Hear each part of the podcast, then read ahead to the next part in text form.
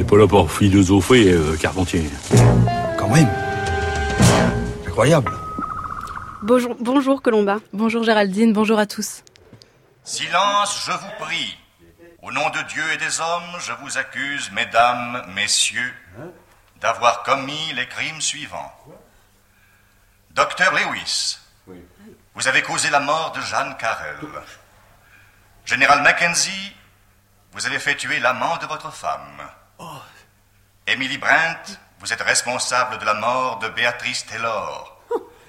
Enfin, Malgrave, vous êtes responsable de la mort de George Harper.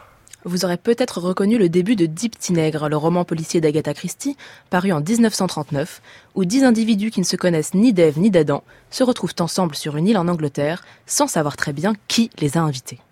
Le premier soir, tout le monde est attablé pour dîner quand une voix sortie d'on ne sait trop où accuse chacun des convives d'avoir commis un meurtre dans le passé et d'avoir ensuite réussi à échapper à la justice. À partir de là, ils sont tous assassinés un par un par un meurtrier invisible qui s'inspire dans sa façon de donner la mort d'une comptine pour enfants assez lugubre qui détaille la disparition successive de dix personnes. D'eux s'étouffa, il n'en resta que neuf. Neuf petits nègres s'endormirent très tard, l'un ne se réveilla pas, il n'en resta que huit. Huit petits nègres partirent pour le Devon, l'un d'eux s'égara, il n'en resta que sept.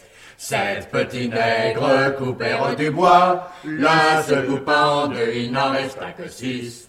La dernière à mourir est Vera Claysorn, une professeure de gymnastique accusée d'avoir sciemment envoyé un enfant à la noyade. Elle se pend dans sa chambre où une chaise et une corde ont été disposées. Mais elle ne peut pas être la meurtrière, puisque lorsque la police finit par arriver, la chaise sur laquelle elle était montée est sagement repliée contre un mur. Quelqu'un est donc passé derrière elle faire le ménage, alors que tout le monde est censé être mort. Le fin mot de l'histoire est donné par une lettre de confession retrouvée peu après, écrite par l'un des personnages, le juge Wargrave, qui avoue avoir simulé sa propre mort et tué toute la compagnie par amour de la justice. Son mobile était de punir des gens qui n'avaient jamais répondu de leurs actes, tout en commettant une série de meurtres grandioses dont la police ne trouverait jamais le coupable. Un geste artistique, en somme, une énigme telle qu'on ne pourrait qu'admirer l'ingéniosité de son auteur. Et pour ma part, je dois avouer que j'ai toujours été très satisfaite de la solution proposée par Agatha Christie, et je ne me souviens pas avoir jamais douté de la culpabilité du juge. Et pourtant, dans son dernier livre, intitulé La vérité sur Deep Tinègre, paru le mois dernier aux éditions de Minuit, Pierre Bayard démontre que tout lecteur doté d'un demi-cerveau ne peut pas accepter une seule seconde que l'intrigue puisse se résoudre de cette façon-là. Le juge ne peut tout simplement pas être ce tueur fou obsédé par une chanson pour enfants. Cela fait en réalité presque un siècle que les lecteurs de ce classique s'illusionnent en pensant que la romancière leur a livré le vrai coupable. Pour Pierre Bayard, il n'en est rien, et tout son livre est donc la contre-enquête qui doit rétablir la vérité. On retrouve en fait le procédé qu'il utilisait déjà dans Qui a tué Roger Ackroyd et dans l'affaire du chien des Baskerville, qui sont deux essais de rectification de certaines enquêtes policières de fiction qu'il juge invraisemblables. Et il propose avec son dernier livre de revenir sur un nouveau malentendu littéraire et de faire la lumière sur un mystère que personne n'a résolu, pas même Agatha Christie. La nouveauté cette fois-ci étant qu'il laisse la parole au véritable meurtrier des dix petits pour nous mener à la seule solution acceptable. Je précise que je ne dévoilerai évidemment pas l'identité du vrai coupable et que vous pouvez continuer à écouter cette chronique sans crainte d'être spoilé. Mais il y a bien pourtant une fin, Colomba. Euh, à la fin du roman, le juge avoue bien qu'il a tué tout le monde. Oui, mais en fait, rien ne nous assure que c'est une vraie confession, un vrai aveu, et que les choses se sont vraiment passées comme ça, et rien ne nous assure non plus que c'est bien le juge qui a écrit cette lettre. Pour Bayard, la première chose qu'on aurait dû faire, et qu'étrangement personne n'a faite, c'est d'abord de douter de l'authenticité de cette lettre, parce que son auteur pourrait très bien mentir.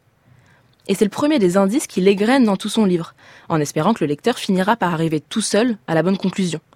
Parmi les éléments auxquels on ne peut décemment pas croire, il y a par exemple le fait que si l'on suit Agatha Christie, le meurtrier qui a mis tant d'énergie à tuer d'une façon si élégante n'en tire en fait aucun bénéfice puisqu'il se suicide à la fin.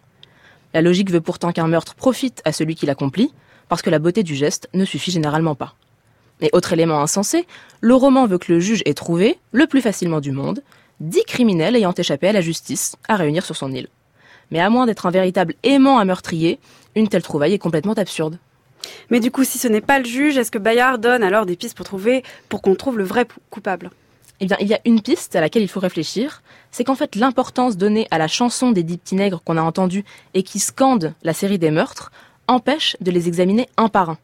Le fait que chaque meurtre soit pris dans une série empêche le lecteur de voir que l'un d'eux en particulier a très probablement dû échouer. je vous laisse reprendre le roman et deviner lequel, parce qu'il y a vraiment une solution alternative qui fonctionne parfaitement.